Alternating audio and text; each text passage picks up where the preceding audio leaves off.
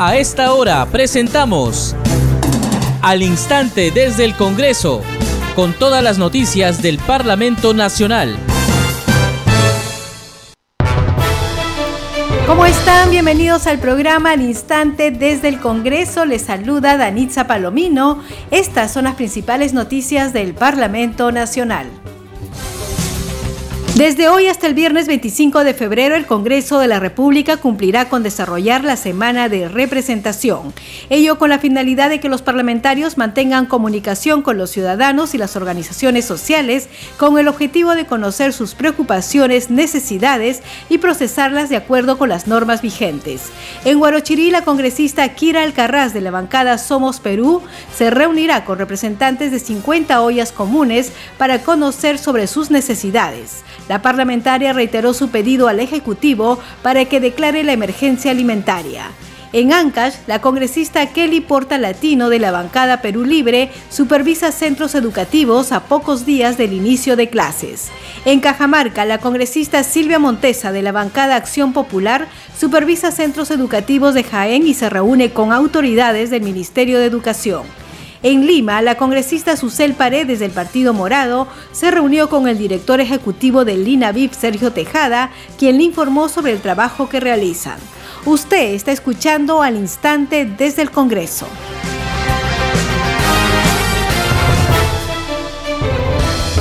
Bien, vamos con el desarrollo de las noticias, el reporte de nuestro compañero Hugo Tupac Yupanqui, quien viene siguiendo las actividades de la presidenta del Congreso, Mari Carmen Alba, en la semana de representación.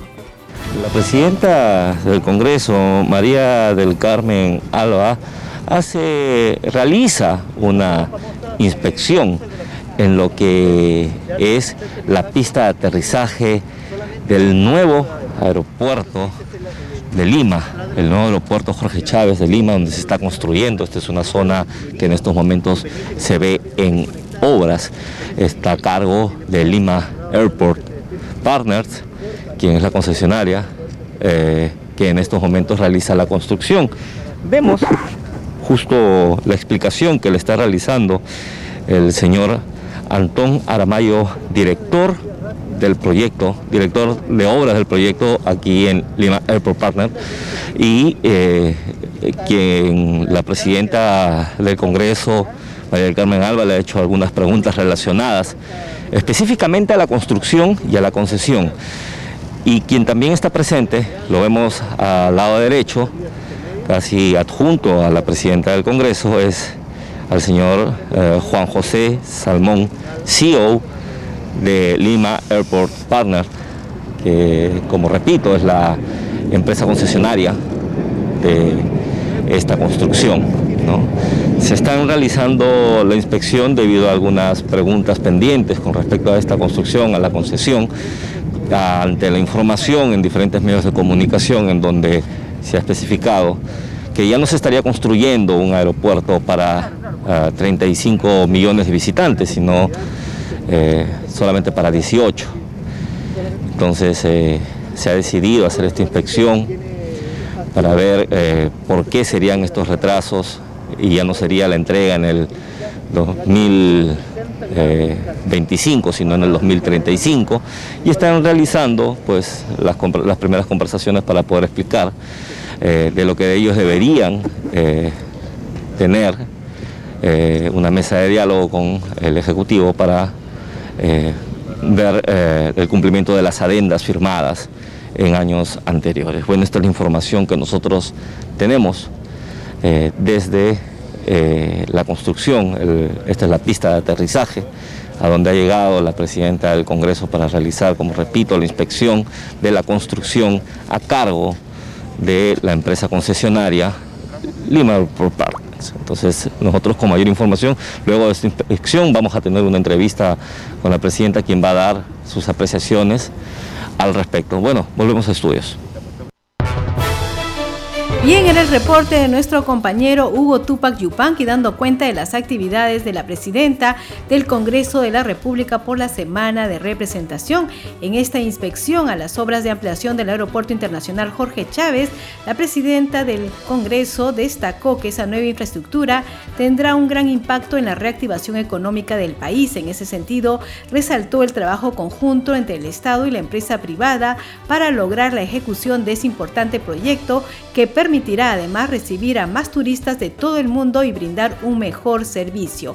En la visita, la presidenta del Congreso fue informada de que las obras de la nueva torre de control estarán culminadas en julio próximo, por lo que corresponderá a Corpac implementarla con todos los equipos necesarios para que entre en funcionamiento en enero del próximo año. Vamos con más información y en Guarochirí la congresista Kira Alcarraz de la bancada Somos Perú se reunirá con representantes de 50 ollas comunes para conocer sobre sus necesidades. La parlamentaria reiteró su pedido al Ejecutivo para que declare la emergencia alimentaria. Escuchemos. Pero antes vamos a ir con las declaraciones de la presidenta del Congreso, Mary Carmen Alba. Chávez y además hemos visitado eh, la torre de control, la inspección que usted ha realizado en su semana de representación, por favor lo apoye. Sí, ¿cómo estás? Mira, sí, estamos en la semana de representación, hemos venido a fiscalizar la construcción de la pista eh, que va a ampliar el aeropuerto Jorge Chávez. Estamos aquí in situ en la pista ya terminada, como podemos ver, y al fondo está la torre de control que la van a entregar finalizada totalmente en julio a Corpac y Corpac tiene que implementar con los equipos necesarios que, se requieren. Eh, hay que felicitar este trabajo conjunto entre la actividad privada y el, Estado, la actividad pública, el gobierno en este caso, y creo que es necesario que Corpac en julio pueda eh, completar e implementar esa torre para que, entiendo yo, de acuerdo a la información que me han dado en enero, pueda eh, hacer usos de esta, de esta pista. Ahora, esto es gran repercusión para eh, el Estado, y por supuesto de reactivación económica también, puesto que vendrían más turistas, es de mucha importancia y la población en realidad se ha quedado muy pendiente de lo que va a ser este proyecto que ya está en pie y que podemos ver en avances. Bueno, sabemos que nuestro aeropuerto Jorge Chávez quedó pequeño hace mucho tiempo, ¿no? Lo construyó eh, Fernando Belón de Terry y después de eso no ha habido eh, ampliaciones ni ha habido eh, volteado a mirar a este aeropuerto. El turismo ha crecido mucho. El Perú es uno de los países más visitados y es importantísimo para poder atraer más turistas, dar un mejor servicio y para el tema comercial y el tema de exportaciones. Es básico. Efectivamente, esto reactivaría eh, nuestra economía y podríamos además eh, eh, tener más inversión y tener más empleo para todos, que eso es lo que necesitan los peruanos. Gracias. La presidenta del Congreso, María del Carmen. Bien, han sido las declaraciones de la presidenta del Congreso, Mari Carmen Alba, y ahora sí vamos con las declaraciones de la congresista Kira Alcarraz, quien viene cumpliendo actividades por la semana de representación en Guarochirí. Congresista, coméntenos acerca de esta visita que va a realizar y también con este gremio de eh, ollas comunes que se va a reunir dentro de poco. Sí, justamente estamos yendo para ver cómo está la situación de estas ollitas comunes, ya que es una zona un poco alejada, es en Guarachirí. Eh, hace una semana la recibimos a la presidenta a nivel nacional, Irene Chávez, que justamente también estaba presentando ¿no? su reclamo de que no eran consideradas, que solamente estábamos viendo las ollas que estaban dentro de Lima, pero ahora estamos este, dando la, la visita en esta semana de representación para ver las necesidades ¿no? de esta zona. ¿Qué otras actividades va a cumplir en el transcurso del día? Entendemos también que se va a reunir con algunas autoridades respecto a qué temas que va a abordar congresista. Eh, mira, ahorita eh, vamos a ir a Guarachirí, de ahí tenemos este las ollas comunes, como te vuelvo a repetir, son como 50 ollas comunes a 60 lo que me han dicho. Vamos a hablar con cada una de ellas. Vamos a recepcionar todas sus, sus quejas, todas sus necesidades, porque como te vuelvo a repetir, lamentablemente estamos viendo siempre eh, solamente las ollas comunes de Lima, pero eh, con la, problemática que tienen justamente eh, por, la, la, por la coyuntura que estamos pasando, ¿no? la inestabilidad del país, lamentablemente ellas son las más afectadas. los precios, la comida sube, el gas sigue subiendo, imagínate, eh, algunas viven en las partes altas de los cerros, ¿cómo hacen para subir la leña? Entonces, todo eso estamos tratando de recopilar y de ahí nos vamos, prácticamente vamos a hacer un recorrido completo de todo Guarachirí. Congresista, seguramente también luego de poder conocer in situ y recoger esta problemática, desde su despacho se tendrán algunas iniciativas legislativas o algunas gestiones también con las entidades correspondientes. De hecho, mira, eh, justamente en la reunión que tuvimos en la PCM, fue la tercera vez que volví a decir, por favor, que se declare la emergencia alimentaria. Espero que esta vez la, tomen en cuenta, porque hasta el 8 de marzo las ollas comunes no pueden esperar, el hambre no puede esperar. Estas ollas comunes son las que han hecho el sustento en época de, cuando empezó la pandemia. Entonces no es posible que eso, ese es un trabajo del Ejecutivo, no es trabajo de nosotros. Nosotros solamente le llevamos las necesidades y lo único que hace el Ejecutivo es declararla. no entiendo qué tanto, qué tan tanto problema se pueden hacer en declararla prevenir la propagación del virus. congresista, en los próximos días, si bien es cierto, el día de hoy inicia esta semana de representación, pero en los próximos días, ¿qué otras actividades va a cumplir? Si bien es cierto, hoy día aborda esta problemática que enfrentan las ollas comunes, pero en los próximos días, ¿qué otras demandas también va a atender desde aquí, desde la capital? Bueno, vamos a, este, de acá el día martes nos vamos este, a asentamientos humanos que hay que justamente no tienen también la problemática del saneamiento las partes altas que están pues lamentablemente eh, con el tráfico de terrenos. Estamos viendo como algo de 120 asentamientos humanos con el dirigente de Cogepul, el señor Carguancho, que nos, está, nos ha trasladado y nos ha visitado también, que por favor quiere eh, que vayamos a las zonas altas, ¿no? La parte de zona ecológica, Nueva Esperanza, justamente donde ha habido este, hasta muertos, ha habido de dirigentes por el, el tráfico de terrenos. Estamos yendo a esa zona, o sea, todo el día nos estaremos este, abocando desde las 8 de la mañana que nos vamos a reunir, porque en la parte de arriba de los cerros no se puede ir con carro, vamos a tener que caminar. El día miércoles estamos haciendo la visita a un asentamiento humano, también donde hay pronoís, donde también tienen más de 15 años y tampoco tienen el, este, tampoco tienen el saneamiento. Imagínense 15 años y sus vecinos del costado tienen agua y luz y ellos no pueden tener, siguen sacando con pilón. 15 años acá en el distrito de Villa María es la zona que divide entre Villa María con José Galvez. De ahí nos vamos a ir a, eh, al penal Virgen de Fátima porque ya nos habíamos comprometido. estamos viendo con, eh, con un grupo de abogadas, doctoras, para que puedan ver sus casos. El grupo de abogadas se llama Almas, vienen de Trujillo, eh, gratuitamente les van a asesorar a todas las presas, lamentablemente, que han sido olvidadas. Justamente lo dije la otra vez, este, hay presas del extranjero que ya, esta, esta cárcel es mínima, mínima de seguridad. Ellas están haciendo trabajo comunitario.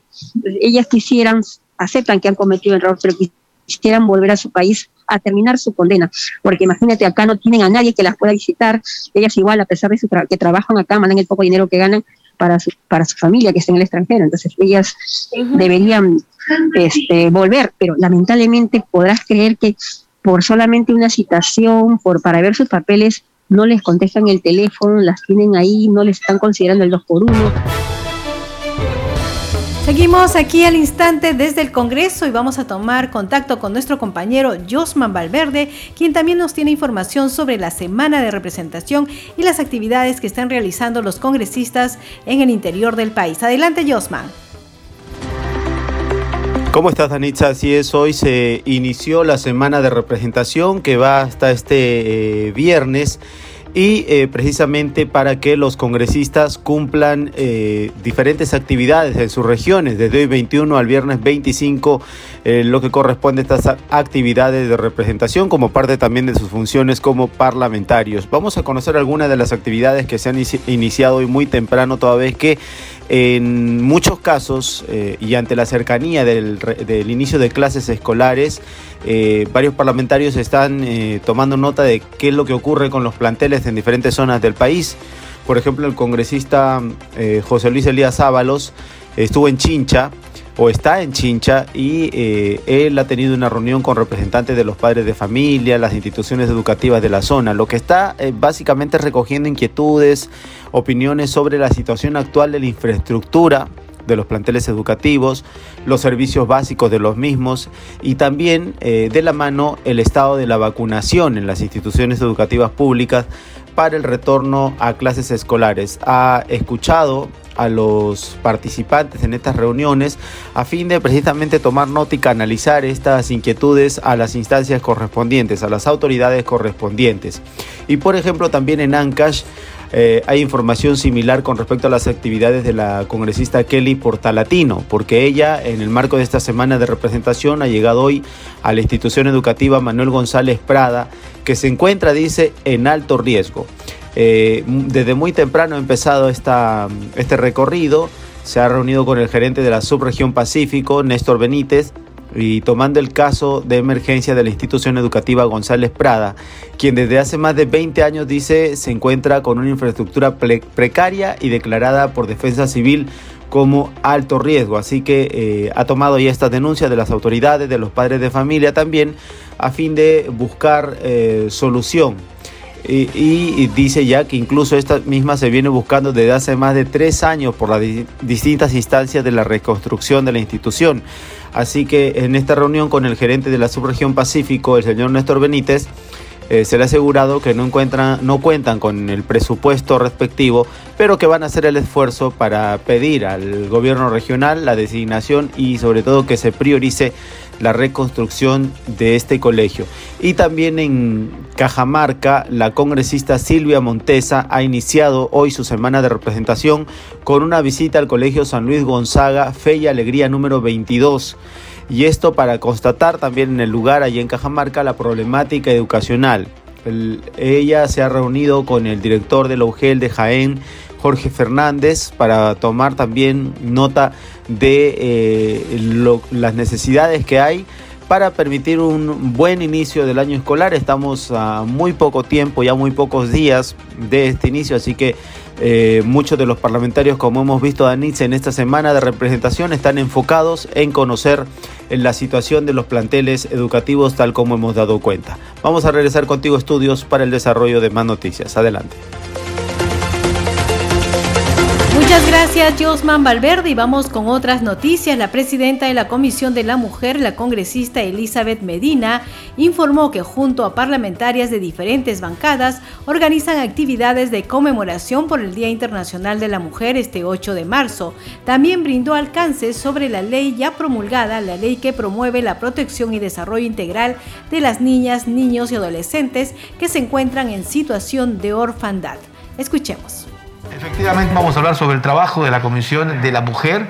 Estamos con su presidenta, la congresista Elizabeth Medina Hermosilla. Bueno, la verdad que el trabajo es importantísimo, no solo legislativo, sino empecemos un poco hablando desde el brazo social de la Comisión, porque hay un caso que ha trascendido y que está relacionado justamente a la situación de una madre y su eh, parturienta y, y su bebé que han llegado o que han sido trasladados a Lima gracias a una gestión suya desde Huánuco. Así es, este, nosotros hemos tenido la participación eh, justamente por el pedido de la madre de familia eh, que pedía auxilio para atenderle ese caso tan este, álgido, ¿no? que nació un bebé prematuro. Así es. En la ciudad de Huánuco, en el hospital Carlos Chauvin Ferrari. Y bueno, nosotros como comisión hemos hecho las gestiones para poder este, trasladarle a la ciudad de Lima. ¿Y ya está buen recaudo aquí en Lima? Sí, se encuentra acá, ¿no? Eh, en la ciudad de Lima, ya atendiéndose el bebé prematuro porque tenía problemas este, respiratorios, ¿no? es por eso que le hemos apoyado. Y a la vez también agradecer ¿no? al Ejecutivo que también los coordinadores del MINSA nos han apoyado para poder viabilizar este, esa problemática. Congresista, vayamos a temas legislativos y me gustaría conocer el eh, alcance de la ley de orfandad que ya fue promulgada y que alcanza básicamente a los menores cuyos padres fallecieron como consecuencia del COVID. Así es. Eh, la ley ya fue publicada en el peruano, ley de orfandad, ley número 31405, ley que promueve la protección y desarrollo integral de los niños y niñas y adolescentes que se encuentran en situación de orfandad. Acumulativo ¿no? de los proyectos de ley 934, 680 y 651. Esta ley que permite, ¿no? que todo niño que haya quedado en estado de orfandad bajo cualquier razón de causa de COVID o fallecimiento, desaparición de sus padres o tal vez de feminicidio, ¿no? Tiene los siguientes beneficios. Uno de los beneficios es la entrega de un monto de dinero de 200 nuevos soles. Aparte de ello, también eh, tiene otro beneficio, un acompañamiento profesional, ¿no? En educación, salud, la parte física, emocional, psicológica eh, e integral, más que todo. Y el otro es el acceso a la beca, a la beca 18 eh, de forma permanente. Y finalmente también tenemos la vivienda a través del, de los centros de acogida del INAVIF. Correcto. Es un trabajo muy interesante, sobre todo muy social y humano. Pero me gustaría también hablar sobre otro proyecto que es para eh, desprotección familiar, para agilizar los casos que se encuentran en esa situación en el Poder Judicial. Sí, es la ley la 31420 que modifica los artículos 97, 98, 99 y 100 del decreto legislativo 1297. Como tú sabes, hoy en día vemos este, el trabajo, hay veces cuando querían ah, ver el caso de la adopción, efectivizar esa tutela, era muy burocrático, se demoraba mucho tiempo. Así es. Con esta ley, este proyecto de ley, este, más que todo viabilizar ¿no? ese trámite que lo, lo, han hecho burocráticamente, va a ser más rápido y más e-, eficaz. Claro, y va a alentar también a que familias que digamos que desean adoptar a un, a un menor puedan hacerlo sin tener tantos problemas como los que tienen actualmente. Así es, porque en realidad a veces vemos que los niños en los diferentes este, centros de acogida, a veces este, es muy sobrepoblada, ¿no? Y con esta ley, ¿no? Vamos a tener también la disminución de esta sobrepoblación de estos niños para que de repente una pareja ¿no? pueda querer adoptar a un niño que se encuentra en orfandad, lo va a viabilizar más fácil. Eso es, algo real que se podría ver con esta ley. Una pregunta final, porque el 8 de marzo se presenta el gabinete y coincide justamente con el Día Internacional de la Mujer. Así es, estamos este, haciendo unas actividades en concordancia con algunas parlamentarias también de diferentes bancadas para poder realizar el, día ¿no? de la mujer, que es nuestro día de todas las mujeres emprendedoras, exitosas, luchadoras, mujeres trabajadoras, y tenemos que estar presentes ese día y estamos haciendo las coordinaciones al respecto. Perfecto. Y seguiremos de cerca y por supuesto nos alcanzará en un momento su, programa de actividades. Correcto. Muchísimas gracias, congresista Elizabeth Medina Hermosilla, presidenta de la Comisión de la Mujer y seguramente vamos a volver a conversar antes del 8 de marzo. Excelente. Estaremos esperando la invitación para seguir dando a conocer todas nuestras actividades como Comisión de la Mujer y Familia. Muy amable. Bien, era la entrevista de nuestro compañero Ricardo Alba a la presidenta de la Comisión de la Mujer, Elizabeth Medina. A esta hora de la tarde tenemos información con nuestra compañera Elsa Iturriaga. Adelante, Elsa. Gracias por el pase. Efectivamente, desde temprano se llevó a cabo la tercera sesión extraordinaria virtual de la Subcomisión de Acusaciones Constitucionales donde se realizó la audiencia en la que el ex congresista Omar Chejade denuncia al exministro de Salud Víctor Zamora por presunta infracción constitucional del artículo 126 de la Carta Magna y por la probable comisión de los delitos de propagación de enfermedad peligrosa o contagiosa, abuso de autoridad condicionando ilegalmente la entrega de bienes y servicios, omisión, demora de actos funcionales, negociación incompatible o aprovechamiento indebido del cargo y falsificación de documentos tipificados en el Código Penal en agravio del Estado.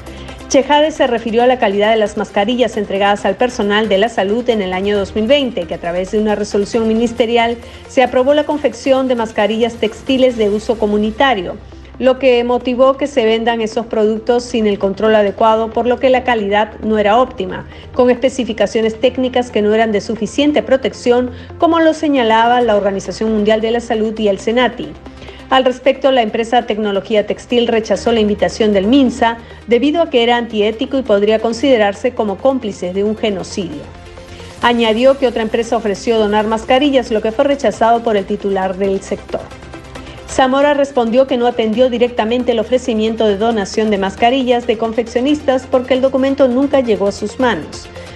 Dijo que se quiere sorprender a la subcomisión sobre la contratación de personal que tendría afinidad política con ellos. Aclaró que de los 10 mencionados, solo 4 fueron designados por él por tener los perfiles para el cargo que ejercía. Destacó además que no incumplió su labor como ministro de Estado. Al inicio de la sesión, la presidenta Rocío Torres Salinas anunció que el viernes 4 de marzo al mediodía se llevará a cabo la audiencia de la denuncia constitucional 177 formulada por el ex fiscal de la Nación Pedro Chavarri contra la ex congresista Marita Herrera por la presunta comisión de varios delitos. Informó para Congreso Radio Elsa Iturriaga, un congreso para todos. Muchísimas gracias, Elsa. Usted está escuchando al instante desde el Congreso por Congreso Radio, una radio para todos. Congreso en redes. Tenemos información con nuestra compañera Perla Villanueva. Adelante, Perla. Gracias Danitza por el pase para informar sobre algunas de las publicaciones en redes sociales de los parlamentarios, concretamente en el Twitter, que hoy están informando sobre su trabajo en la semana de representación que se inicia hoy. Germán Takuri dice, durante esta semana de representación nos reuniremos con diversos grupos sociales para desarrollar temas como el fortalecimiento de la industria cultural y la reactivación económica en Ayacucho. Semana de representación, mesas técnicas de trabajo para el fortalecimiento de la industria cultural en la ciudad de Ayacucho, una siguiente mesa sobre la reactivación económica y turística en la ciudad de Ayacucho y una tercera mesa técnica de trabajo sobre coordinación para la organización de la Sexta Feria Internacional de Cafés Especiales y Tasa de Excelencia 2022. Y además una última actividad que es Mesa Técnica de Trabajo para la creación del proyecto de ley que declara de necesidad pública e interés nacional la creación de la ruta turística Brain. Por su parte, Danitza, la congresista Silvia Montesa Facho, dice, ya iniciamos la semana de representación en Cajamarca. Llegamos al Colegio San Luis Gonzaga, Fe y Alegría 22, para conocer la problemática educacional. La exposición está a cargo del director de la UGEL, Jaén, Jorge Fernández. Y de otro lado, la congresista María Güero Gutiérrez informa que como parte de su semana de representación ha llegado a la provincia de Condesuyos en el distrito de Cayarani. Cumplo mi palabra de recorrer todas las provincias de mi querida región Arequipa, dice la congresista María Güero. Y por último, Danitza, la legisladora Silvana Robles, quien también está informando que ha iniciado la semana de representación reunida con el Consejo Directivo de Junín del Colegio de Ingenieros del Perú. Abordamos la necesidad de incluir a los profesionales de las ingenierías de alimentos en el campo de la salud pública a fin de fortalecer la fiscalización alimentaria. Es lo que da cuenta la congresista Silvana Robles a través de su cuenta personal en el Twitter. Hasta aquí las publicaciones de los parlamentarios en las redes sociales. Danitza, seguimos contigo. Muchas gracias, Perla Villanueva. Usted está escuchando al instante desde el Congreso. Este programa se escucha en las regiones del país gracias a las siguientes emisoras. Radio Inca Tropical de Abancay en Apurímac, Radio Star de Moyendo en Arequipa, Radio TV Shalom Plus de Tingo María, Cinética Radio en Ayacucho, Radio Madre de Dios de Puerto Maldonado, Radio TV Perú de Juliaca Puno, Radio Amistad de Lambayeque, Radio El Pueblo de Ayacucho, Radio Satel Perú de Lampa en Puno. Y Radio La Voz del Valle de Aplao en Arequipa. Enseguida vamos con los titulares de cierre. Desde hoy hasta el viernes 25 de febrero, el Congreso de la República cumplirá con desarrollar la semana de representación. Ello con la finalidad de que los parlamentarios mantengan comunicación con los ciudadanos y las organizaciones sociales con el objetivo de conocer sus preocupaciones, necesidades y procesarlas de acuerdo con las normas vigentes. En Guarochirí, la congresista Kira Alcarraz de la bancada Somos Perú se reunirá con representantes de 50 ollas comunes para conocer sobre sus necesidades. La parlamentaria reiteró su pedido al Ejecutivo para que declare la emergencia alimentaria. En Ancash, la congresista Kelly Porta Latino de la bancada Perú Libre supervisa centros educativos a pocos días del inicio de clases. En Cajamarca, la congresista Silvia Montesa de la bancada Acción Popular supervisa centros educativos de Jaén y se reúne con autoridades del Ministerio de Educación. En Lima, la congresista Susel Paredes del Partido Morado se reunió con el director ejecutivo del INAVIP, Sergio Tejada, quien le informó sobre el trabajo que realizan. Usted está escuchando al instante desde el Congreso. Bien, hemos llegado al final del programa. A nombre del equipo de Congreso Radio, le agradecemos por acompañarnos en esta edición. Estuvo en los controles Franco Roldán y en la conducción Danitza Palomino. Deseamos que tengan un buen día. Nos reencontramos mañana.